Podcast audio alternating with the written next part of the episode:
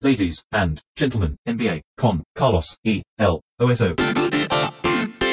Playoff Edition. Señoras y señores, bienvenidos a otro episodio, probablemente el último de esta temporada, saquémosle el probablemente, el último episodio de esta temporada de un podcast en el que solemos hablar, acostumbramos a dialogar sobre la NBA con Martino Simani, que eh, en el día de hoy, en el día de la fecha, versa sobre las sensaciones que uno tiene 24 horas después de que haya terminado la locura narrativa de la NBA, para empezar dentro de 3-4 días, ¿no? Con el draft de vuelta, pero se terminó un ciclo, una temporada entera y de aquel comienzo en el que, eh, por ejemplo, eh, pensábamos que iba a ser Filadelfia con Markel Fultz, te estoy llevando hasta un lugar...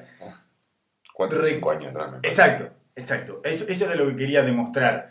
Lo extenso Intenso. intenso y sinuoso en cuanto a narrativas y la cantidad de capas que hemos atravesado para llegar hasta acá, hasta la última vez que pica la pelota en la cancha, que además eh, fue con delay por la atribución que se tomaron los jueces en el final del partido. Ah. Eh, yo estoy especialmente eh, como triste. A mí me dejó una especie de...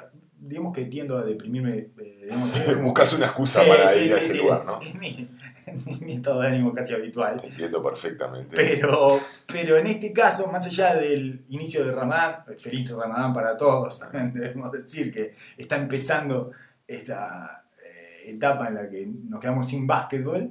Está la final de la Liga Turca que está muy, muy linda. Eh, Fenerbahce, F. Pilsen, si alguno quiere. Bueno, está bien. 2 a 1. Está bien además porque eh, de alguna manera combina con el Ramadán. Claro, Está- claro. está- viene de la mano. Va todo el tema. Así que es una cosa que uno puede consumir sin fallarle a los dioses del básquetbol. Pero porque ahora nos exigen el ayuno los dioses del básquetbol, ¿verdad? Durante el mes que viene. Después que termine la final. A ver Después- qué pasa con Obradovic. Después de que termine la final turca entre el Efes y el Fenerbahce, que en este momento están 2 dos. a 1, F arriba. El. Larkin está haciendo un Como- desastre. Como siempre. Quien recuerde a Larkin como tercer base de mm, los Boston Celtics, por ejemplo, es la última instancia que tuvo en la NBA. Eso fue después de romperla en Europa en el Vasconia. Volvió una temporada a los Boston Celtics, jugó de tercer base y cada vez que entraba hacía 15, 20 puntos.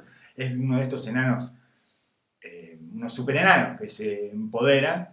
De estos que acabamos de ver en la final, que finalmente te dan el título, que es una cosa bastante eh, inapropiada para pensar hasta que uno lo ve concretado en la realidad, pero eh, en definitiva hay que rendirse ante los hechos. Ese era Larkin, que está jugando las finales de la Liga Turca, pero más allá de la tristeza habitual que me genera el cierre de una temporada, la desolación, esa cosa de vacío, de hay algo en mi vida que está faltando, todo eso, además de eso, el final del partido de anoche para mí fue especialmente triste, tanto que yo en el último cuarto estaba prácticamente anestesiado, lo tuve que volver a ver hoy, el último cuarto, porque tuvo unos niveles de competitividad que yo nunca alcancé a apreciar, porque post lesión de Clay Thompson, todo fue un duelo. Y lo veía como, lo veía como muñecos inertes. Quiero decir, entendía que todavía había posibilidades ciertas de que Golden State ganara ese partido, porque lo estaba peleando y lo compitió hasta el final y todo, y tiene una carga especialmente simbólica esa forma en la que compitieron con cualquier tipo de herramienta y eh, casi con desde las entrañas, mucho más que desde el básquetbol.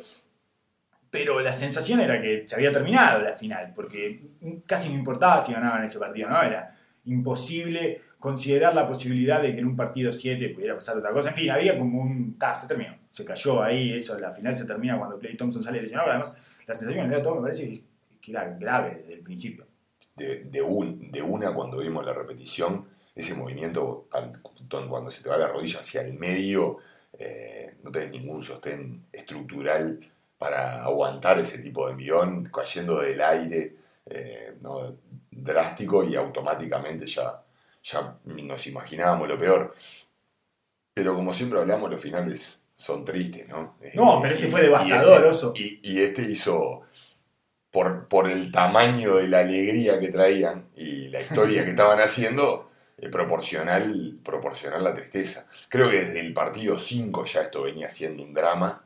Sí, el partido 5 fue un drama. Fue un drama eh, completo, porque te llevó en, un- en una montaña rusa de El emociones. drama empezó a las 4 de la tarde. Cuando anunciaron que iba a jugar Durant, ya a mí se me tensaron los músculos, porque la sensación siempre era que se va a romper. Se va a romper, se va a romper, se va a romper, ni bien entre se va a romper. Y claro, después el pensamiento mágico se apodera de uno y lo ve meter tres triples seguidos y decir, no, va a ser 40, no se va a romper. Eh, Y y la naturaleza del juego lo llevó a entusiasmarse, a empezar a agarrar ritmo, a, a tomar decisiones por fuera de lo que era esperado, porque seguramente le dijeron, bueno, entrá, pero quietito en la esquina, recibí tirá, tratá de hacer lo que puedas, mantenerte en la ayuda, que te vean. A mí me pareció un par de cosas raras que me parecieron antes de la lesión de Durant, fue que lo dejaron sacar la pelota un par de veces. Y lo estaban defendiendo toda la cancha. Porque en algunos momentos en los que Kerry había salido al banco y estaba Livingston, y Livingston no sube nunca la pelota, y entonces se iban todos y quedaba Durant subiendo la pelota, lo cual me parecía un desgaste tremendo. Ahí yo ya estaba como, no, no, no, no, sáquensela de las manos, sáquensela de las manos. Y bueno, más allá de eso, eh, más allá de esa tensión específica, ta, cuando se rompe, obviamente todos nos dimos cuenta que se había roto. Tiene varias aristas este tema y por todos lados muestra lo descentrado que estaba Golden State como equipo. Y es lo que hablábamos siem- siempre durante el año de cómo cuan- cuando la situación está complicada y tensa, si el equipo no está hiper sólido y dentro, dentro del núcleo del equipo convencido, empiezan a pasar estas cosas. Que lo hayan hecho jugar 12 de los 14 minutos posibles a Durant volviendo de una lesión Es muy raro. es rarísimo. Que lo dejen sacar la pelota es extremadamente raro. Y proba- probablemente me dio la impresión como que Kerr estaba como nosotros mirándolo como hincha y sintiendo, ah, está bien, ah, está bien. Bueno, lo necesitaba tanto que dale, dale, dale, vamos a darle, vamos a darle. Había una necesidad tan grande de Durant que todos eh, optaron por dejarse llevar por el pensamiento mágico y su expresión de deseo, que Y, era y el mismo, que es absolutamente natural para cualquier jugador que entre y meta las dos, tres primeras bolas y va, estoy bárbaro, estoy para jugar. Y autoconvencerse que es la- lo que tenés que hacer para tratar de salir de esa situación, que todo jugador lo ha hecho a mayor o menor nivel, tratando de sacrificarse para, para estar adentro de la cancha. Esto, los, los niveles de peligro y de las consecuencias que habían a jugarse eran estratosféricas. Sí, al punto que Durant está por fuera casi toda la temporada que viene. Y sí, sí, sí. Podría llegar a volver en la, no sé, en la mitad de los playoffs, una cosa así. Es especialmente duro. Y es incre- increíble de que su necesidad de aprobación lo haya llevado a estos, a estos niveles al punto de, de probablemente destruir su, su, legado o su carrera para adelante. No quiere decir que le vayan a sacar lo que haya hecho, que no sea uno de los mejores jugadores de la historia, pero sí claramente estoy seguro que, bueno, obviamente son opiniones personales, pero estoy seguro que él tenía en la cabeza esa narrativa de- del cupcake y que si está bueno, obviamente creo que también ellos mismos, Golden State, armó todo de una manera la cual generó mucho más presión para él. Porque evidentemente esta lesión no era para un day to day desde la serie con Houston.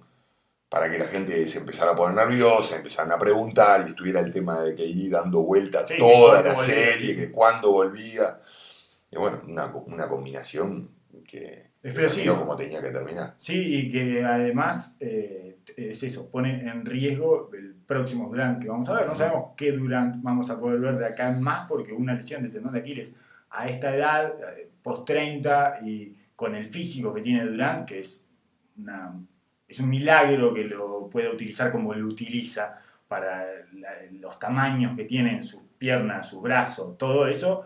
eh, y el peso que tiene, y cómo, es un tipo que puede hacer una galopa, eh, cambiar de, hacer un crossover, picar dos veces para adentro y hundirla con los codos, es una cosa bastante inusual, y cómo lo mantiene ese físico eh, es, es un poco riesgoso y por lo menos genera una duda del, del porcentaje de el viejo Durant que vamos a poder ver eh, a su vuelta a las canchas. Depende muchísimo de la decisión que toma ahora, para para mí. Eh, si él se, se mantiene en esta estructura de Golden State para adelante y puede ser una pieza más de Golden State, no porque no sea determinante, pero para que no tenga que sobreexigir su cuerpo, para mí puede seguir el nivel tranquilamente. ¿Por qué? Porque tiene las armas para influir, influenciar el juego de diferentes maneras, tiene el, el entendimiento del juego y la pasión para volver y reinsertarse a jugar, obviamente con paciencia, con tiempo. Estamos hablando de dos temporadas para adelante, quizás dos y media, para volver a retomar ese nivel estratosférico que tiene ofensiva y defensivamente. Sí, el nivel para ser uno de los dos o tres mejores jugadores del básquet. Si ahora la decisión es porque sintió de que no lo cuidaron, porque quiere otro nuevo desafío, que me parece rarísimo que suceda ahora con esta realidad, se va a un equipo que necesite de que él cargue con la franquicia, me parece que ahí es donde se está acabando su fosa, no porque no pueda llegar a ese nivel, sino porque va a tener gravísimas posibilidades de relesionarse. Tiene que acelerar todos los tiempos de recuperación y tiene que eh, va a generar unos niveles de ansiedad en los que difícilmente pueda volver a ser quien era con, eh, la, con la procesión que requiere esto, digamos, ¿no? con la eh, progresión, quise decir, que requiere esto. Entonces, eh, en realidad lo que termina sucediendo es que esta cosa devastadora de Golden State, que los vimos derrumbarse casi al mismo tiempo o con la misma facilidad con la que van a derrumbar el Oracle, eh, y físicamente, lo vimos autodestruirse físicamente, quizás termine siendo la forma de sostener esta dinastía. Porque ahora lo más lógico, Clay Thompson se iba a quedar, eh, él ya lo había dicho de muchas maneras. Eh, pero Durant, que todos esperábamos que se fuera, lo más lógico que se quede y que opte eh, por la, que, que, haga uso de la opción de jugar, tiene una player option, ¿no? Sí. Eh, Yo no creo que sea esa la opción que te vaya a tomar. Ah, va a pedir el máximo, ya le van a dar el máximo. Ya el máximo momento de víctima, vamos a asegurarnos los dos, ustedes se entregaron por el equipo, nosotros lo queremos acá. Quizás alguno tome un descuento mínimo por la situación, que va a tener un año para no jugar, pero es la única manera y es la más sana para el equipo de mantenerse competitivo, no tener que reestructurar todo. Y además eh, mantienen ese coro general que en definitiva los pone siempre en la lista de favoritos. O sea, es... no para el año que viene, pero mirando para adelante. Exacto, el domingo. Cuando vuelva la banda va a estar, va a estar lista. El que está sudando, sudando piedras es Leico, porque se le va, se le va el roster de... Bueno, ya a esta altura tiene el segundo equipo más caro de la NBA. Y con dos agentes libres que están pidiendo el máximo se le va a Steph con 40 millones, a Draymond Green con 18, a Andrew Budala 17, y estos dos ya tenés en 5 jugadores prácticamente el cap completo. Sí, otra vez están en esa situación donde no pueden conseguir profundidad, porque... Este, me parece que esta temporada que viene hay que olvidarla, la entregar. ser el momento de darle el descanso a Steph, que recupere todo, todas sus nanas, y se repotencie y volver dos años después. Claro, va a tener que pagar el equipo, uno de los tres equipos más caros de la NBA en una temporada en blanco. Como Miami, por ejemplo, con lo que está haciendo Miami hace cuatro años más o menos. Claro, la lógica indica que la temporada que viene la tendrían que tomar casi sabática para no forzar las cosas y para que el equipo vuelva a ser un equipo... Eh, dominante en la liga a la temporada siguiente. Deberían hacer lo que hizo San Antonio con Tim Duncan, la temporada de Tim Duncan, que San Antonio era un equipo que llevaba finales de conferencia, que era hiper competitivo en el oeste, y aparecía que Tim Duncan, David Robinson se lesionó en la, en la pretemporada y decidieron hacer un tanking masivo de un equipo que era el contendiente año a año. Lo hicieron por un año, el año siguiente volvió Duncan y salió campeón. Claro, sí, sí, sí, perfectamente podrían este, poner a Maquini a jugar 35 minutos por partido. Claro. Bueno, más o menos como salieron al último cuarto de la final de ayer. casi. casi. casi, el quinteto con el que salieron en la final de ayer, el último cuarto, que fue eh, otro de los momentos Kerr que su pase por atrás de la nuca, su pase de, izquierda por atrás de la nuca, La doble Looney y Cousins. Y no, le, salió mal, ¿eh? no le salió mal, funcionó.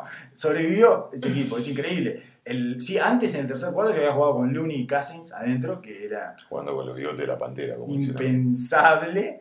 Y después, eh, bueno, armó el equipo ese del último cuarto que siempre le armaba Clay, que son eh, Clay y sus perros pero sin Clay. Con Livingston.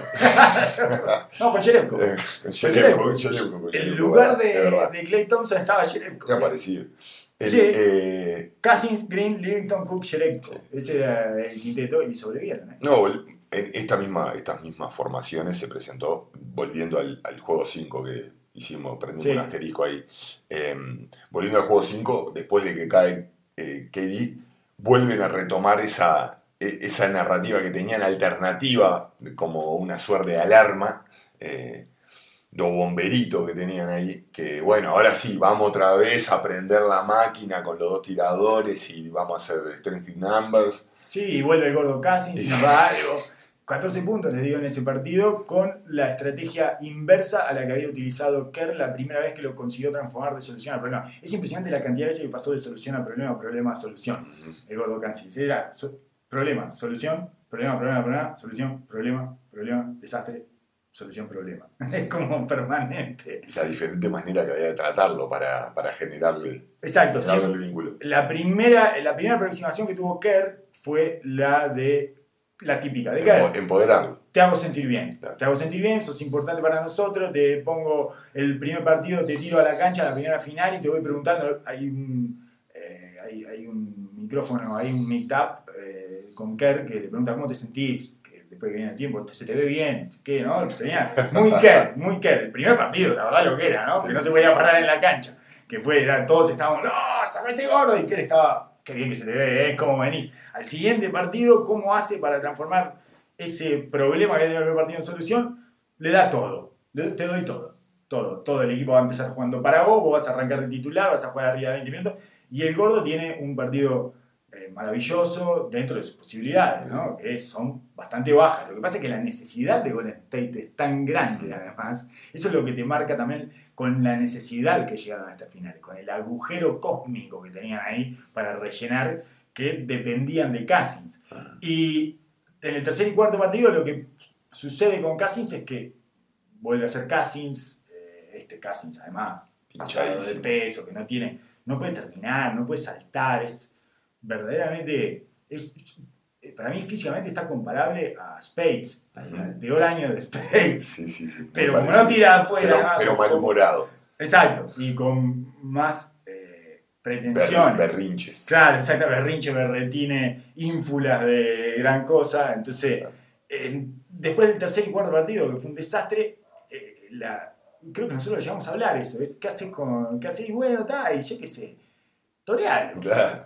Sí, tocar sí, el vos lo dijiste, vos lo dijiste, vos lo Tocar dijiste. el culo, si es un tipo que reacciona ante esas cosas. y así fue. Y le puso, arrancó, eh, arranca con KD de titular sin, eh, con los Hampton Five, ese que, no sé por qué se llaman los Hampton Five, ese, esa Porque en verano se reunieron los cinco en los Hamptons, en su lugar de vacaciones Ah. en el norte de Estados Unidos. Es un nombre malísimo. Sí, sí, horrible. Pero había que encontrarle algo. Bien, Dice que perfecto. cuando firmó KD se fueron a medio casero, hicieron unas vacaciones y una reunión ahí. Que era con Draymond Green de 5, o sea, sin 5. Después pone a Looney, entendible. Gordo Cousins ya no le debe haber gustado eso, pero bueno, nada, es Looney. Así que. Y después pone a Bogut en el partido 5. Y dice que le invitaron a Silly y lo, lo sentaron Claro. al lado del banco. Sí, le dijo, ¿estás festo? Venía de deportivo, le dijeron. ¿Estás? Es una provocación. Para Cousins eso es, bueno, además, director de cámara ponchándolo la cara de gordo.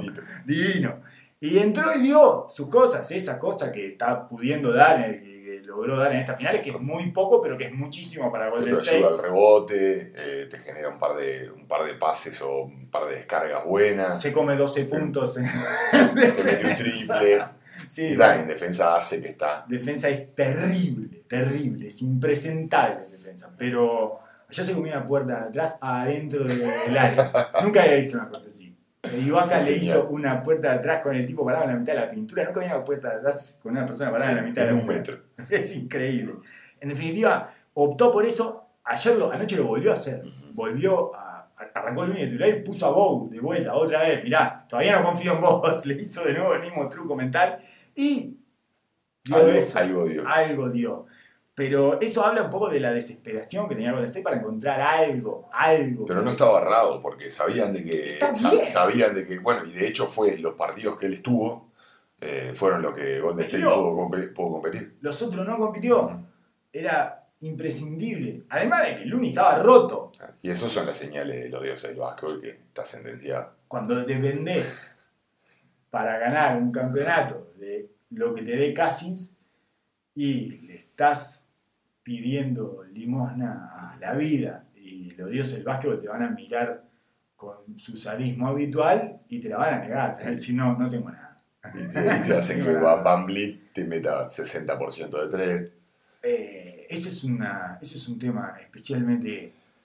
No, pero son cosas que van pasando con el empoderamiento de un equipo que va viendo a un equipo ya descalabrarse, obviamente, que estos golpes, ¿no? como competidor, vos no querés ver a un tipo, y aparte de una estrella, que no lo querés ver romperse jugando, Eh, pero por otro lado te empodera. Ah, se fue este, Sí, sí, sí. estamos acá. Esto es la última. Bueno, tiraron todas señales de desesperación. Eh, Eh, Golden State no paró de enviar señales de desesperación en esta serie y Toronto se dio cuenta muy rápido que era el mejor equipo de esta serie.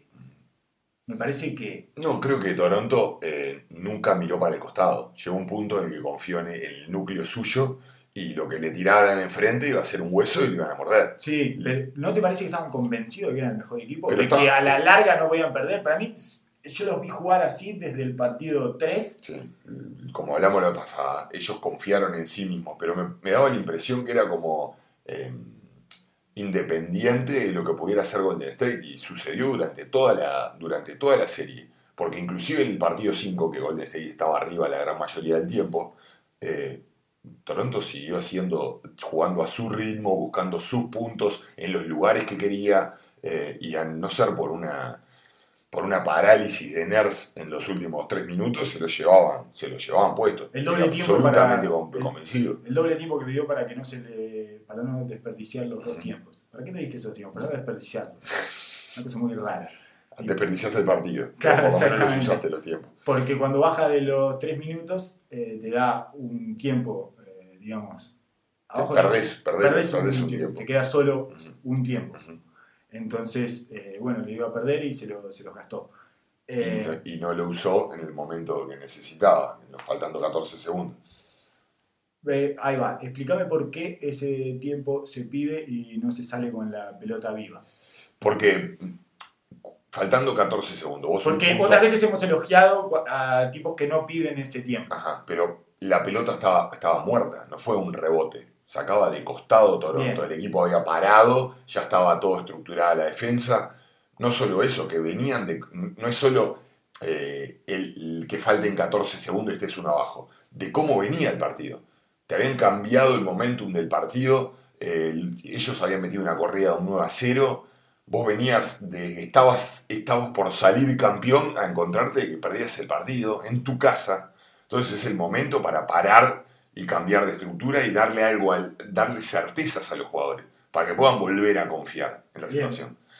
Ellos ya los ajustes que tenían que hacer defensivos lo iban a hacer porque paró el, paró el partido, o sea, si querían hacer un cambio lo iban a poder hacer. Y aparte porque es muy difícil coordinar una ofensiva sin tener un tiempo. Otra cosa es cuando vos querés utilizar el tiempo porque la defensa está desordenada y aprovechar eso. Porque vos estás en tu mejor versión en ese aspecto. Toronto Sí, sí. no está en la mejor versión en ese lugar. No, y además en, eh, en cualquier caso ya había logrado sacar a Cousins de la cancha, que era para lo que no pararías el partido, ¿no? Para tener esa ventaja en la defensa. Una vez que saca a Cousins de la cancha, no tenés ninguna. No, ya tienen el equipo defensivo adentro, ellos. Pero si le vas a poner la pelota a Kuwait Leonard en un aclarado central, muchas veces la- lo que se lo que se predica en esos casos es dejalos.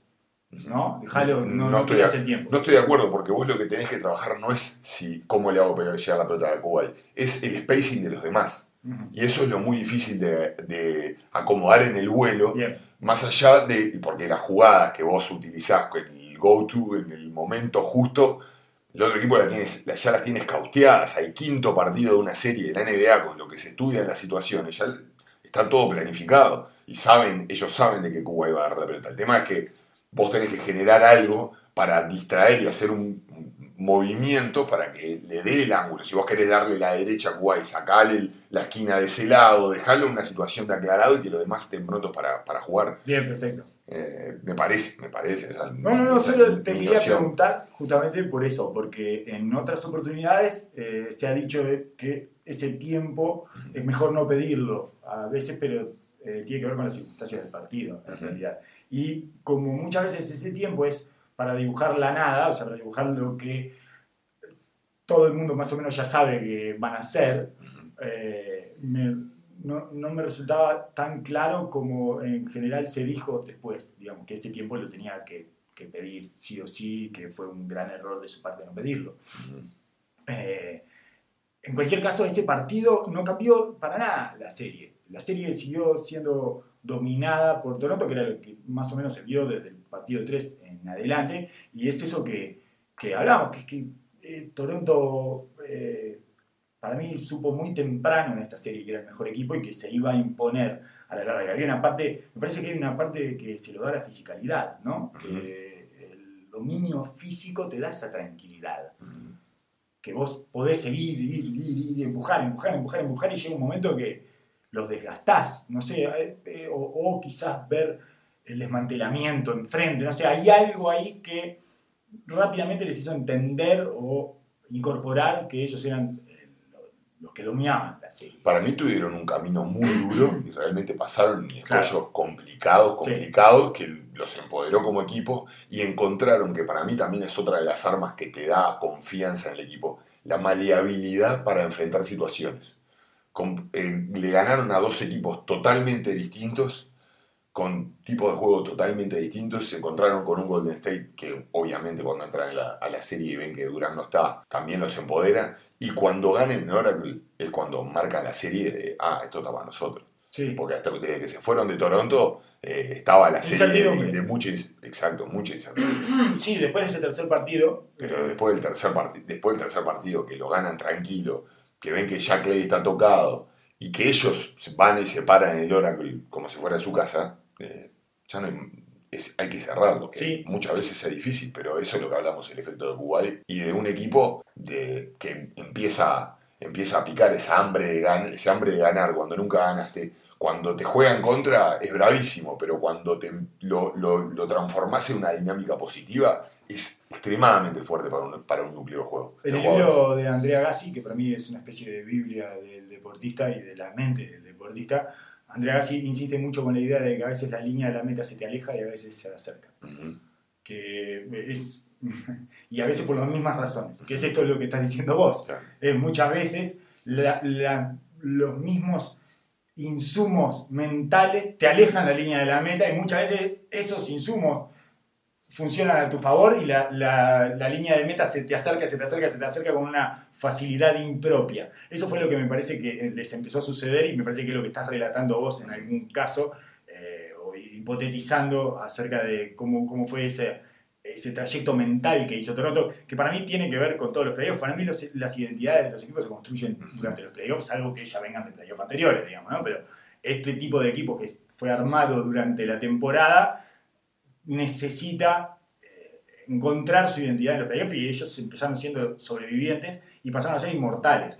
Creo que hay ahí un momento eh, en el que todos, o muchos momentos, en el que todos se van incorporando a esa noción, a esa especie de verdad colectiva de, bueno, eh, somos sobrevivientes. Y después, inmediatamente después, es- somos mucho más que sobrevivientes, somos inmortales, que es un paso más y es el paso definitivo y es ahí cuando la meta se te empieza a acercar y deja de ser la meta que se te aleja constantemente. Dentro de, lo- de los grupos siempre hay narrativas y hay una vida eh, fluyente que toma, fuer- toma fuerza, se modela y dentro del vestuario, lo que entre comillas es el vestuario, se van eh, modificando narrativas y hay todo el tiempo eh, estímulos internos y externos que van llevando al grupo.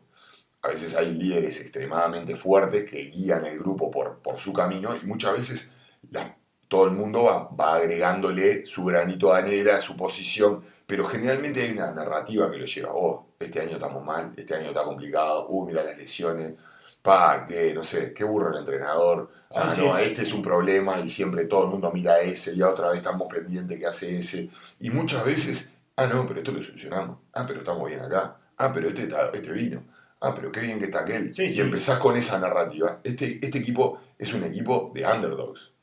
Se armó un equipo de underdogs desde el primero, que es Kawhi Leonard, que lo draftearon 15 y nunca, nunca fue un gran prospecto hasta que llegó a San Antonio y demostró lo que era, para abajo. Lauri, eh, bueno, Van Vliet, Siakam todavía está en un contrato atado a tres años con un, el contrato más barato, el mejor contrato de la NBA al día de hoy. Sí, sí, un millón y medio. Gana un millón de dólares, dos millones y dos millones trescientos en los próximos tres años. Sí, sí. Eh, Gasol, mismo, Marc Gasol. mismo Marc Gasol, que fue elegido 50 y largo. No, y que parecía una estafa cuando Memphis lo cambió por su hermano.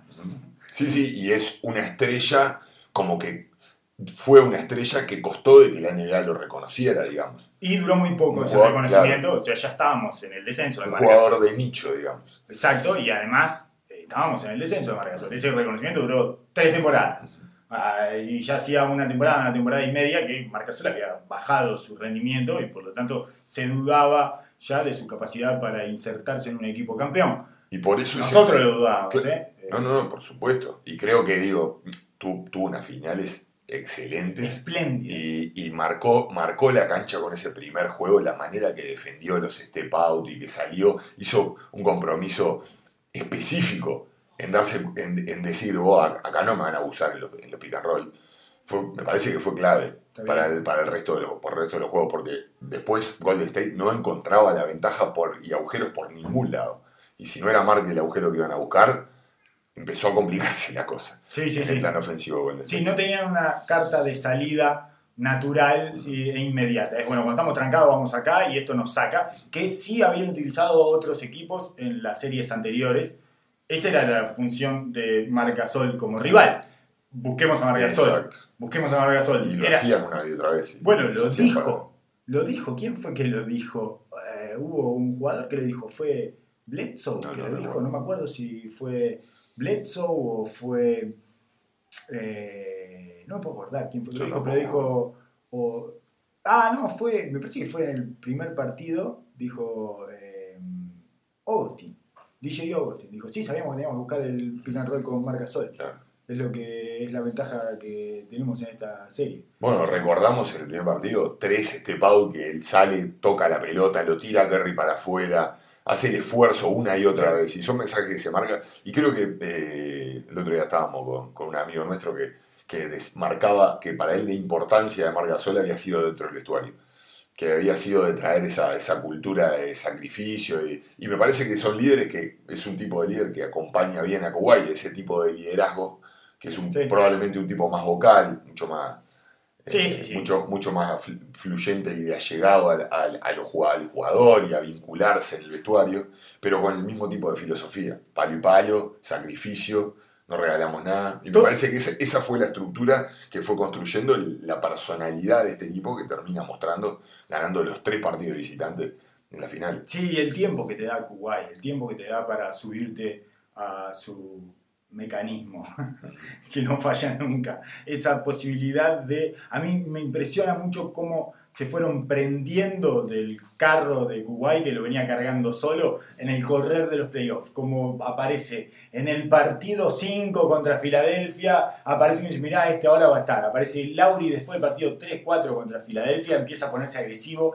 y llega a ese, punto en el que no importa si la mete o no la mete, que va a estar, que, porque vos lo ves que el tipo está dentro de la cancha, tiene una presencia espiritual y de ánimo que muchas veces no lograba tener y que le había costado en algunos partidos la primera ronda y le había costado en el inicio de la ronda contra Filadelfia. Creo que es después del partido 4, ese el partido 4 que gana Kuwait solo en Filadelfia, se empiezan a subir a ese carro. Uno de los últimos en subirse, para mí es eh, subirse con consistencia, es Marca Sol, que para mí tiene unas finales tremendas después de haber tenido playoff con Altos y bajos. muchas irregularidades y sufriendo eh, por algunos momentos en alguna parte. Eh, Van Vliet, que se sube después de que su mujer eh, parió, que es en el partido 3 de las finales de conferencia. Todo, Ibaka, que aparece en los últimos dos juegos ahora, es como que el tipo te va llevando, te va llevando, te va llevando y vos cuando va viendo que tenés esa liviandad, esa, esa situación en la que en realidad El equipo te banca. El piso está, El claro. equipo te banca. Vos tenés un La piso. y es muy, es muy ilustrativo de que en este último partido es el peor partido de Kuwait de la serie y lo cargan todos los demás jugando Todos los partidos, pa- partido brillante de los brillante de Siakam, brillante de Van Vliet, tremendo partido de Sí. Entonces, eh, y el tipo en los últimos dos partidos ya, que no daba más, que no tenía más, porque aparte sostuvo todo, bueno, ya tenía su ejército de zombies, estaba pleno y podía responder por él. Es impresionante esa forma de liderar, porque es lo que hablábamos la, la otra vuelta, es el anti-líder, es como una especie de... Es, es rarísimo. Y termina llevándose la última pelota simbólica, la termina llevando él después que erra Steph el triple. Se queda la pelota bollando ahí, quien se la lleva, él. él, porque perdió una dividida, una dividida en todos los playoffs, que fue el pase ese de Steph Curry que Livingston le, le gana por delante. Y yo inicialmente, antes de que arrancara la serie, pensaba, siempre pienso que el favorito, en realidad no tenía favorito, ¿no? Siempre pienso que el favorito es Golden State, antes de la situación Es que lo precaria. Lo era en las apuestas, lo era en todos lados. Sí, eh, yo pensaba que era el favorito. Después de ver los primeros dos partidos, me pareció que Toronto, puede, puede ser, haremos el tercero quizás, que Toronto era definitivamente el que dominaba la serie y no me imaginaba otra cosa que no fuera Toronto campeón a partir de ahí. De cualquier manera, la forma en que sale campeón me sorprende por esto mismo que hablamos, por los rendimientos que empiezan a tener los zombies de Kuwait no, eh, jamás me imaginé, por ejemplo, me decís que Gasol iba a tener una gran final, eh, podía pensarlo porque es Gasol, porque es un, jugador que respeto tremendamente, que me parece incuestionable todo, quizás eh, suponía que iba a sufrir un poco más en defensa, etcétera, pero bueno, andaba, no, no anduvo tan lejos, te podría llegar a, pod- podía llegar a, un acuerdo eh, si me decías eso antes. Ibaka, un par de partidos de más 15 puntos, sí, todo eso. Siakam, sí, iba a estar Siakam. Leonard, eh, bueno, Kuwait obviamente. Nunca esperé que un equipo se impusiera en las finales tan claramente con eh, la forma heterodoxa de los dos superenanos. Dos superenanos, Oso, en una final. Dos superenanos, saliste campeón con dos superenanos jugando 35 minutos, los dos superenanizados. Sí, sí, sí. Nunca habíamos visto dos superenanos al mismo tiempo. No, desde. Dos que se superenanearon, porque se superenanearon los dos. Ayer era una cosa Vamos a ir hasta eh, los Detroit Pistons de Isaiah Thomas y Joe Dumas. Los últimos dos enanos empoderados que llevaron el equipo al título. Claro, claro. Te podría traer acá a Dallas Maverick, que me hace- es el equipo que más me hace recordar a este Toronto. El equipo que Terry. gana Miami, que se empodera alrededor de, de- de Dirk y todos los jugadores de rol empiezan a aparecer. Ahí. Terry. Sí, Es el otro que me puedo llegar a acordar. que Varea es el Van de esta serie, pero por escándalo. O sea, es 100%. paralelismo directo. sí, con juegos absolutamente distintos, o sea, con diferentes maneras de impactar el Jason juego. Kidd es un Lauri, me parece, un veterano que todavía no había ganado, obviamente a otros niveles, no Jason Kidd, salvo el sombrero. No, un No monstruo, podemos sí. comparar a Jason Kidd con Lauri, pero Y digo, otros tamaños además. Jason Kidd jamás podría superenanearse porque no es un enano.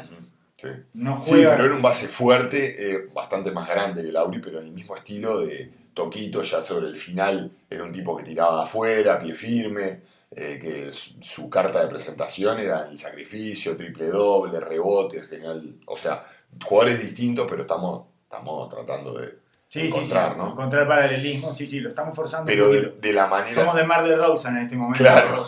pero de los paralelismos. No, pero de- en el sentido de que se arma alrededor de una superestrella y después veteranos de, de gran calidad, pero de que, que- que fueron apareciendo en el camino y sumándose a un equipo que terminó siendo hiper sólido, encontrando una, una solidez, ganando series dificilísimas en el camino al playoff y cuando llegó el desafío final encontraron una, un super equipo de medio que desarmándose y ellos empoderándose con este tipo, el la mismo tipo de narrativa. Un líder eh, humilde, callado, tranquilo, a cual varios jugadores con hambre de título, eh, jugadores experimentados con hambre de título que, que terminan haciendo una unidad sumamente sólida. Sí, igual los dos superenanos a mí me llama poderosamente la atención. Eh, por eso te, te lo, te, lo, te lo mostraba en dos, dos equipos en 25 años o Claro, 30 años claro, sí, sí, que sí, consiguen, que con- consiguen eh, ganar así. Para mí se, la- se rompe un paradigma. No, no pensé además que se podían superenanear dos al mismo tiempo. Era una cosa que me parecía imposible, me parecía que solo uno podía estar superenaneado. Ayer, Hay un título para el super enano, ¿no? Dábamos uno por temporada, no dos. pero parece que hay dos cinturones se pueden usar al mismo tiempo, dos cinturones de Sinbad del superenano y los dos se pusieron el cinturón del superenano. También si el otro equipo te pone a Cook en cancha 20 minutos, Sí. te da las posibilidades, ¿no? y, o a Livingston, que eh, está- es un jugador, es un ex jugador de básquetbol, está retirado. Ayer empezó, Lauri hizo 17 de los primeros 20 puntos de Toronto y Van Vliet metió 12 puntos en el último cuarto, tres triples de, en 3-4 minutos Lilarescos. devastadores de Lillard, claro, de Dame Time. Dame Time, de- es, es que es una cosa ya que sobrepasa cual, eso es lo que no- nunca me podría haber imaginado, jamás. Más allá de eh, todo el trayecto que hemos hecho con Van Vliet, que es el círculo completo, que es, eh, mirá que bien Van Vliet, mirá cómo se la banca Van mirá que, mirá todo eso durante la temporada regular y después, ah no, Van es un gordito que nos engañó en la temporada regular y que no puede pisar la cancha de los playoffs, ah no, pero Van Vliet está, Van va a estar, Van va a estar, pero igual así, de esta manera, un último cuarto de los 8 minutos para abajo, trayendo el partido él, porque mete un triple para ponerse a dos, mete otro triple para, para pasar por uno y después mete un triple para pasar por dos. Y en el medio saca un foul de tres. Es, hay un momento en donde pone 10 puntos seguidos, como si fuera Kuwait Leonard. Eh, y saliendo uno con el, el- Hay uno que de crossover y cosa entre piernas, no sé qué, contra el banco allá que le tira a Steph Curry en la cara. Me impresiona muchísimo eso. Me impresiona muchísimo. Me- Hasta él, me parece. me llama mucho la atención. Mucho, pero de verdad. eh, que, dado en este contexto, parece lo natural. Bueno, todo iba llevando a eso, ¿no? Sí. Y como siempre miramos las cosas por, una, por un sesgo lógico a partir de los resultados, nos parece normal que Van Vliet ah, metió tres triples en el último. No parece normal. una- parece locura. locura, es una locura. Hoy lo estaba viendo y no lo podía creer, porque además es eso lo que hablábamos hoy antes de prender el micrófono, que no son triples de la rotación que le quedan a pie firme y los tira Van Vliet. No, son triples donde él agarra la pelota, él genera, se genera el tiro. O con un pick and roll y saliendo de hacia su izquierda la mete de 9 metros, o con un entrepierna con, el, con Steph en la cara, o eh, aprovechando un mismatch. Bueno, de hecho, después que mete esos tres triples, tira uno, queda, queda eh, en una Entra, isla entra y sale. entra y sale de una manera eh, injusta, te diría. te voy a decir que injusta, porque se merecía ese triple. Porque le jugó el uno por uno a Cousins, que después del cambio quedó con él, le jugó el uno por uno a Cousins, lo llevó, lo sacó, lo tiró para adentro, lo dejó eh, eh, patinando al gordo adentro, le tiró de tres, del- No menor ese detalle que acabas de, de pintar ahí. estaba casi. en la narración. Sí, claro, cuando mentalmente el equipo, cuando la situación está pareja y vos, que es esto mismo que hablábamos de Gasol, vos le das un agujero para atacar al otro equipo, hay como una parte mental que se relaja en cualquier equipo, en cualquier, más en situaciones de tensión como esta. Cuando vos tenés un lugar en el cual consistentemente sabés que vas a obtener Sí. ventaja, Y no, hay más en tipos con este tipo de, de- disculpen por la redundancia, con este, con esta mente, esta formación de mentalidad competitiva, están ahí arriba. Cuando ven, ven carne y son tiburones, no, es este ¡Ah! equipo especialmente aparte. ya lo solucioné, ya lo solucioné. Traigo a este, saco al gordo este, me divierto un rato con él, lo llevo a la isla y después le tiro de tres. Sale de adentro ese triple, no se lo mete, pero por muy poco. Eh, ya le había tirado ese en la cara que casi no sale, que el, el pick and roll hacia la izquierda, que ya le había puesto otro hace un par de partidos que habíamos hablado. Sí, sí, sí. De eso que casi nunca sale. La cantidad de escenas que hay con Steph Curry pidiéndole que salga a casi y que no sale, ¿por qué no sale? Le da, es, es más fuerte que él, ¿no? Es un instinto de autoconservación. Eh, está cansado.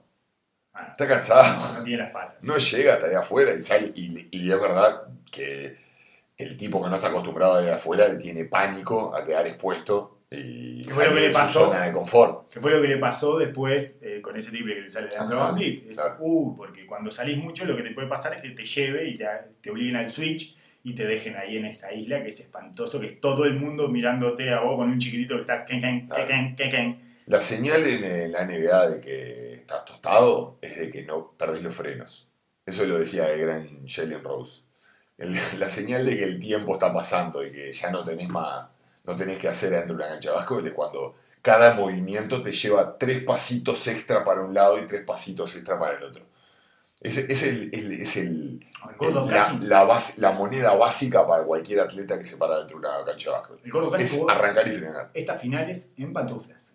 Claro. Nunca puedo arrancar, nunca puedo frenar y nunca puedo saltar. Mire, miren a los atletas cuando están mirando los partidos, miren, si cuando corren levantan la rodilla y si cuando frenan, frenan en el lugar o le lleva un metrito más frenar. Pero Ahí te das cuenta cuando un jugador está tostado. he visto a Cantinflas doblar la esquina eh, de manera con menos movimiento. Sí, sí, sí, con menos movimiento, con más economía de movimiento que a de Marcus Cousins. Hay, hay un FAU que le hace, que le cobran el Auri que está que sobre el final, que queda posteado con un mismatch y un Cousins no tiene movilidad para llevárselo y se lo lleva puesto y parecía FAU de ataque. Y en el momento que ya cobran la falta, Cousins en vez de parar abajo del aro, se sigue yendo con el movimiento y casi lo pisa, casi lo pasa por arriba, en medio metro que había tratado de hacer un poquito de fuerza en el poste bajo. No puede llevó- no puede frenar. Ah. Y lo mismo le pasa cuando trata de ir para arriba, va hacia adelante porque no puede subir hacia arriba. No, es impresionante. Y toda la dependencia que terminaron teniendo de él a- en estas circunstancias. Por eso toda la parte esta que viene ahora de, ah, Steph solo no puede y no sé cuánto, y en realidad LeBron con menos equipo llegó más, que es toda una parte eh, natural de las discusiones de la NBA, a mí me resulta no solo infértil, me parece que eh, habitualmente es infértil ese tipo de discusiones, porque es incomparable la situación, sino que además, si uno se mete en esa dinámica, no dura nada esa discusión, porque el equipo de Cleveland de 2015, voy a hacer un hot take, era mejor que esto que tenía Steph ahora. Sí, Sin Clay. Sin Clay seguro. Era mejor, era mucho mejor, porque además era lo que hablábamos la vez pasada, era un equipo de fuerza. Dame siempre un equipo de fuerza. Estos no tenían cuerpo para tirar adelante. De hecho, hay una parte de las lesiones que tienen que ver también con el lugar a donde los lleva Toronto. Toronto los lleva a una exigencia, a una sobreexigencia física que, por supuesto, quizás de 100 veces en 95 no termina en lesiones. Pero lo de Clay Thompson es por tratar de hundir una pelota. Anoche trata de hundir una pelota que no es algo que él haga con facilidad. Eh, no la pudo hundir en China. Una vuelta, no sé si te acordás de esos Ah, videos. no No, él la hunde. No, la hunde, pero no la hunde Ah. saltando de afuera de la pintura. No es, una- no es un tipo que hunda muchas pelotas, Clay Thompson. No, no, obviamente, no es un juego. Bueno, no está habituado, a eso me refiero, Sí. que no está habituado a hundir la pelota. Y bueno, eh, es, siente la necesidad de tener que hundir esa pelota porque, porque vienen atrás lo- lo- los ventiladores, eso, que Sí, te traen, lo, empiezan a- manos a parecer que golpean las tablas, Sí, sí, cosa loco. No podés tirar bandeja contra este equipo. Es verdad. es Entonces, el tipo fuerza, eh, a eso me estoy refiriendo, a que vas un poquito más. Siempre te exige Toronto un poquito más físicamente. Eh, La lesión de Looney tiene que ver con eso también. no solo Toronto. ir a chocar con Siakam, eh, con Ka- Kawhi Leonard en una situación desventajosa, ir a, ir a, a buscarlo, se lo encuentra con Kawhi Leonard, lo saca de cuadro como ha tirado para afuera todos los macacos durante estos playoffs. Hay una que tira a Boat y a Green, a los dos, que caen así como dos bolos, como si fueran dos eh, gordos de Neptuno, que juegan en Neptuno, que juegan en el curso social, sí, que juegan, la verdad. Rip Minuto de Neptuno, silencio. sí, exactamente. Pero me refiero a que, eh, hay, bueno, ayer en el, en el- no sé, me parece que, que- que la, la exigencia física de Toronto es muy, muy, muy grande y que eso también, es, ese es, me parece, el punto más claro en el que no pudieron dar la talla. No tenían cuerpos que pudieran eh, sostener ese rigor. Hay un rigor físico que te genera Toronto que no lo pudieron sostener. Yo lo vi, lo vi, estoy de acuerdo con lo que decís con todo. Ibaka es durísimo también. ¿eh? Ibaka te caga piña. Sí, sí. Es, me parece que está eh, infravalorado lo que te caga piñas Ibaka durante el partido, no después que te pega también. Es un No. africano duro. No un cuando te pega- físico. sí, un no cuando- africano físico encima, que tenga las dos.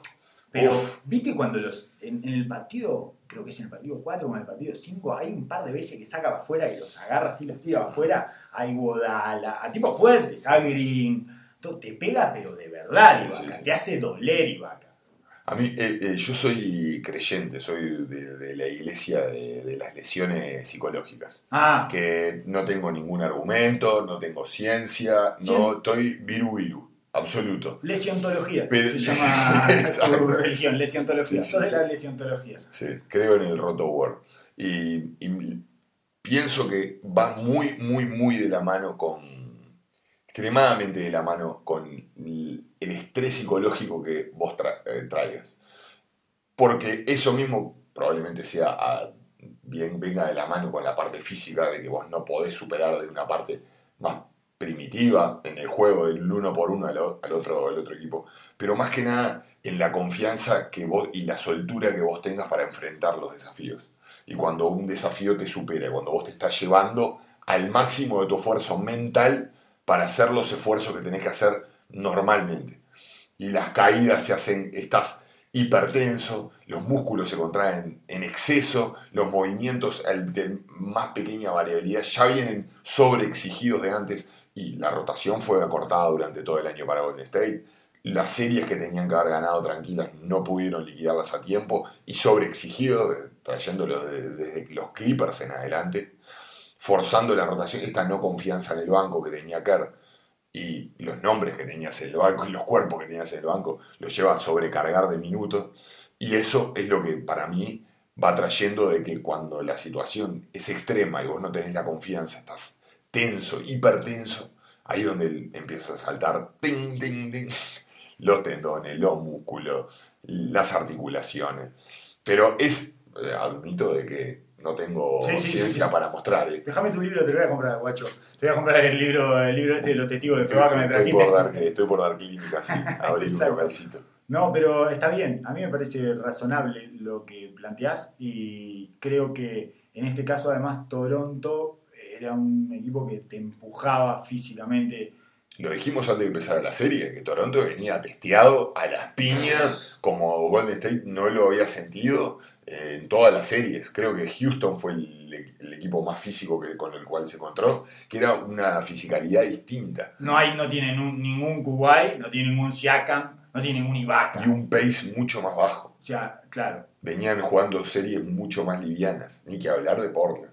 Sí, sí, sí, sí. Eh, Eh, en todo caso, eh, además de eso, para mí tiene que ver, sobre todo en esa parte eh, mental que decías, también cuando vos sabes que estás tan apretado, que estás tan ajustado para conseguir las cosas y tendés a eh, sobregirar la marcha. Ayer Draymond Green perdió cuatro pelotas en el último cuarto. Y son las cuatro iguales, es por sobreempujar.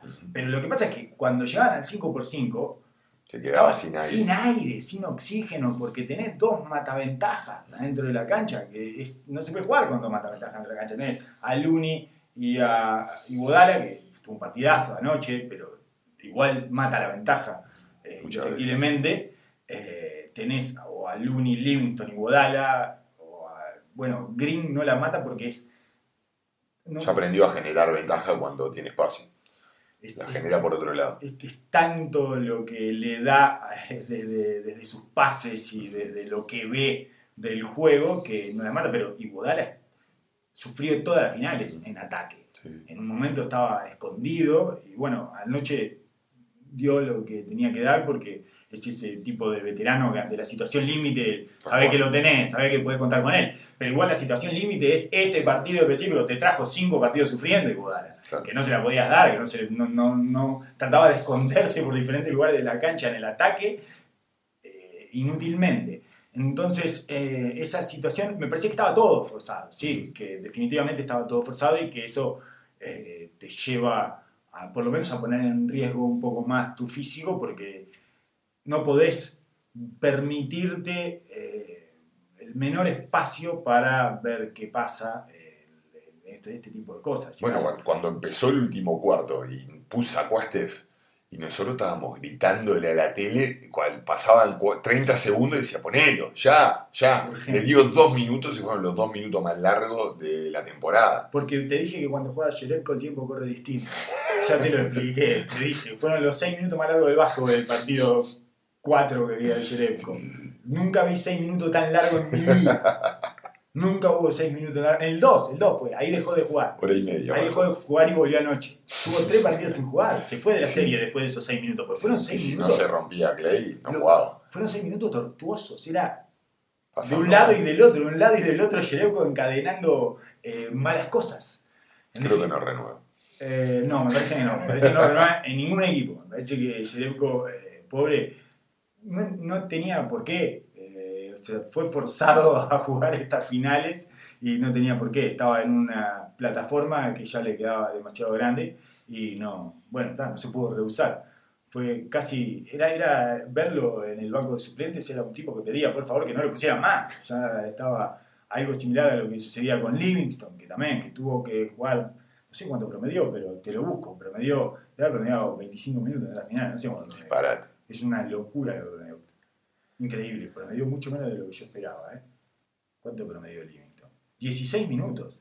Mucho más pensé que había promediado. 25, ¿viste? Otro que tiene los minutos largos. Tiempo, tiempo los minutos lento. largos, sí. Eh, 18 minutos promedió Cousins, nomás. Parecieron muchos más. Y porque tuvo esos momentos de, de euforia y después era Sí, 3 minutos ah, y afuera. afuera. Claro, sí, sí, sí. Sí, no tenía, no. Que Te, te- te llama, lo que pasa son los minutos que te llaman a mirarlo, porque es, o porque hace algo bien y dices, ah, mira el gordo viene ahora, hoy viene, y cuando hace las cuando está para atrás, Es no podés evitar mirarlo y echarle todas las culpas. Eh, se lleva todos los focos. Sí. Es- indefectiblemente termina en el centro del escenario y no hay manera de evitar eso. Es impresionante lo preponderante que es.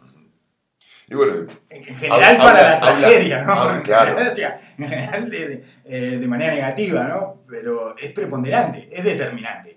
No podemos decir que No, casi no es determinante sí, sí. en ningún caso. Él, él marca, marca el, el final de la dinastía, marca las decisiones de Golden State, el empoderamiento como para, para pensar de que, de que lo iban a poder hacer funcionar, eh, lo, lo- lo acostumbrado que estaban en el Oracle para de ganar, que se terminan, termina el Zambódromo cerrando con tres partidos perdidos consecutivos, Sí, semi apagado, triste. es, tiene que ver igual con ese estadio, ¿eh? Ese estadio es medio. está un poco maldito ese estadio.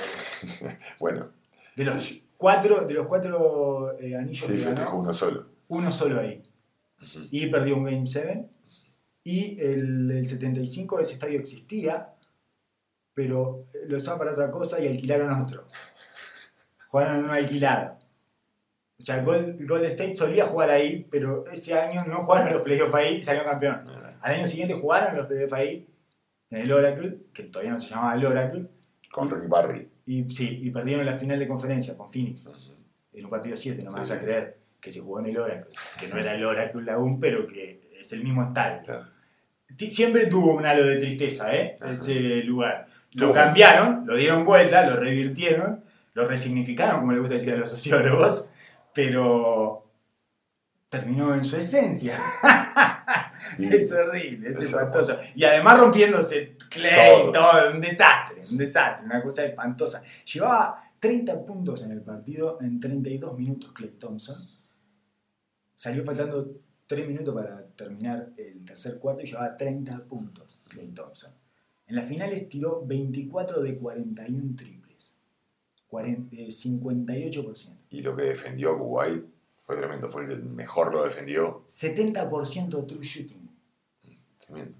de, Tremendo. de- Lesionado, sí. Es de Rudy Gobert, eso, es de un tipo que solo la usa. es increíble. Sí, es increíble. Es impresionante lo que hizo Clay Thompson en estas finales. eh, lo sádicos y malintencionados que son los dioses del básquetbol, porque lesionar a ese soldado que había aguantado todo y que había tenido unas finales memorables, eh, me parece de unos niveles de crueldad innecesarios. Es así, es innecesarios así, es así. necesario. De igual manera, podemos volver a eso, a lo anterior, que es que esta destrucción masiva, este derrumbamiento físico de Golden State, finalmente puede llegar a ser lo que posibilite que este equipo, este núcleo siga junto y que no se termine la dinastía. Que sea una dinastía con un par de años de bache y... ¿Sabes cómo debe estar Mori ahora, no? Que Se estar. descorchó. Ah, decir que está loco. bien. Sí, decir que está bien. Sí, sí, por supuesto. Se tiene fe para ganar el oeste del año Por que viene. supuesto, Es el año que viene es mío. Me viene. llevo. Tengo la ventaja. Ahora renuevan a Antón y Tengo vuelven todo. Tengo la ventana. Iban a desarmar todo. Una, sí, sí, sí, sí, sí. Sí, está bien, tiene la ventana el año que viene, pero le dura un solo año. Bueno, es lo que necesita, mirá los Gili. Pero Ujiri hizo todo bien, ¿eh? Ujiri hizo todo bien. Ujiri, ¿ves? Me parece Te que estoy ahí... midiendo, te estoy Ujiri pero es- estoy seguro que están pensando así en Houston. Ujiri le ganó la parada a todos. ¿eh? Porque aparte, esto pero muy probablemente todo el mundo calcule de que Kuwait se queda en Toronto. Definitivamente. Eh, Durant no se mueve y, o sea, me imagino, nos imaginamos todo, ni que Clay ni que Durant se mueve. No, todo aquieta muchísimo más esta Esta locura que va a Off-season. haber. que igual va a ser una demencia, pero la hace un poquitito más controlada porque en la primera ficha del dominó era Durant. Claro. Es, todo esto es en caída de Sí, ficha de dominó, ¿no? Sí, Durant y, Y Durant y Kuwait. Kuwait. Y se supone que los dos, ahora suponemos que los dos se van a quedar en su lugar por lo menos uno o dos años más. Lo mínimo un año más. Ahora el- el- la diferencia la hace Anthony Davis. Que es lo que pase con Anthony Davis, va a marcar el camino mm, del- de los equipos y el- cómo va a estar marcada las conferencias. Pero, Esa es la pieza que tira a todas las demás. claro, Kyrie Irving ya prácticamente está... eh, Irving está- perdió, el, perdió el norte. sí, Se- está totalmente tocado. Si se va para Brooklyn, es una, lo- una locura. se va a jugar con, además con eh, D'Angelo Russell. No, pero aparte vas a caer a detonar un equipo que es pura felicidad y todo futuro y todo, y le vas a ir a la posición quien tiene los dos mejores jugadores del equipo. Van a Claro, tener que hacer un movimiento. Sí, vas sí. a echar a alguien, o sea, vas a llegar echando a alguien. exacto. Del que los llevó a los playoffs después de no sé cuántos años y Russell. promete futuro. ¿Y vos qué vas a ir? ¿Vas a ir a ganar solo en Brooklyn vos? O sea, me parece rarísimo. Obviamente tiene que haber un movimiento atrás que nosotros no sabemos. Yo si soy Brooklyn, lo he hecho ya. Pero, por supuesto, Ya si va a venir. Irving, obvio. D'Angelo, estuvo buenísimo. Claro, Pensá lo bien que pasamos, cómo te reposicionamos como jugador. claro. Sos una estrella ahora. Viniste acá eh, siendo el que te prendía fuego eh, en el Instagram, el que decía cosas en el Y cuando quiera te regalamos pancho, cerveza, todo. Viniste acá siendo el rompepareja de famoso, de Swaggy P con Azalea, y ahora sos una estrella de NBA. Claro. No, está perfecto, tienen un espacio para una estrella más que ya la tienen, deben Sí. tener ahí manejada, porque si, si Irving está manejando ir ahí, o está chapita, o sabe algo que no sabemos, Está chapita, Y es después- una persona que piensa que la Tierra es plana. Eso, ya es una- tener Es razón. No lo quiero, no lo aceptar, pero- es verdad. Sí, Y bueno, y pueden utilizar a uno de los dos bases, que debería ser Russell, utilizarlo en, en algún tipo de movimiento que le genere un tercer, un buen jugador para generar un equipo com- hipercompetitivo. El Sí. este está durísimo, el este. Para meterse en la conversación está durísimo. Pero bueno, dependiendo de lo que haga Anthony Davis, si, si se mueve para, para Boston o se mueve para el Lakers, creo que va a generar un, Sí, sí, es el que un cambio empieza. sísmico. Es el que empieza. Es, el, es la pieza que empieza a tirar todas las demás. empieza y termina, me parece, porque tampoco hay mucho, mucho más margen de movimiento de jugadores que realmente muevan la, la geografía de la NBA. Sí. Eh, va a ver qué va a pasar con los dos agentes libres de Filadelfia, que son las piezas más fuertes. Parece que el Kemba Walker ahora se queda definitivamente en, en Charlotte. ¿Ah, sí? Así que, no sé, bueno, estaba diciendo de que hasta aceptaría no agarrar el Supermax para quedarse en Charlotte y permitir de que el equipo se... Que Jordan no le traiga a nadie y Claro. se ahorre plata. Se la ha puesto un poco más Esa es la actitud de. Jordan. Claro, exactamente, que se la juegue en un partido de golf. Claro. Mirá, Michael, te puedes jugar 10 millones que me ibas a mí, te lo puedes jugar en un partido de golf tranquilamente. Así que esta es, este es el panorama inmediato que tenemos para la NBA. Seguramente tengamos algún episodio de post-season. A mí me parece especialmente triste este De final. Dije, ¿Qué dije? Post-season, ¿no? ¿Dije post-season? Off-season. Ah, estoy con el, el español. Ah, no, capaz que era Estoy post-season con una- el, un estoy con el análisis general. Spanish. O sea, soy eh, Jennifer López. Es impresionante. Ah. No paro. O sea, solo, solo necesito pudrirle la vida marcando para terminar de ser Jennifer López. Qué mal que eh, debe estar Popovich. Uf, pasando. él se debe estar haci- haciendo creer a él mismo como es un gran ciudadano que ya maduró y que tiene una visión panorámica de la vida y está mucho más allá de la mezquindad de la competición basquetbolística, se debe estar haciendo creer a sí mismo que está disfrutando de este triunfo de Kuwait. Pero no, No, su mujer sabe que no y nosotros sabemos que no. porque, porque el espíritu competitivo de ese, ese viejo compitión, que es lo que lo hace eh, tan maravilloso Claro. además, mm, es, le impide directamente eh, disfrutar con esta situación. Pero aparte llega a la oficina y está de Rosen tirando tiro libre en la cancha. No puede Bueno. evitar no sentirlo. Eso en el mejor de los casos. En el peor de los casos está colgado. en el peor de los casos está todo empastillado, babeando arriba del escritorio. Es, es mucho peor. Así que en principio eh, es una situación uh, de una grisura eh, espesa, espesa, como la neblina de hoy. Oso, muchas gracias por haber, eh, por haberme acompañado y por haber dialogado conmigo horas y horas y horas durante esta temporada. Nos encontraremos en breve cuando empiece toda esta enfermedad alucinógena de la off-season, que, bueno, plantea una cantidad de posibilidades. Es como la parte eh, más de eh, adicto nerd, digamos, ¿no? Es como inyectarse bits. Porque sí, es información, hipótesis y eh, topes salariales y todas esas cosas. Tocamos oído como loco. Exacto, sí, sí, sí. Y que, pero bueno, tiene, es una parte de la temporada de la NBA que no termina nunca. Es eterna la temporada de la NBA. Así Y aquí estaremos para seguir. Muchas gracias por invitarme No. y gracias a la gente que nos escucha. eh, gracias a todos por haber escuchado y será hasta la próxima. Manténganse ahí que en breve mandamos la batiseñal y aparecemos de vuelta.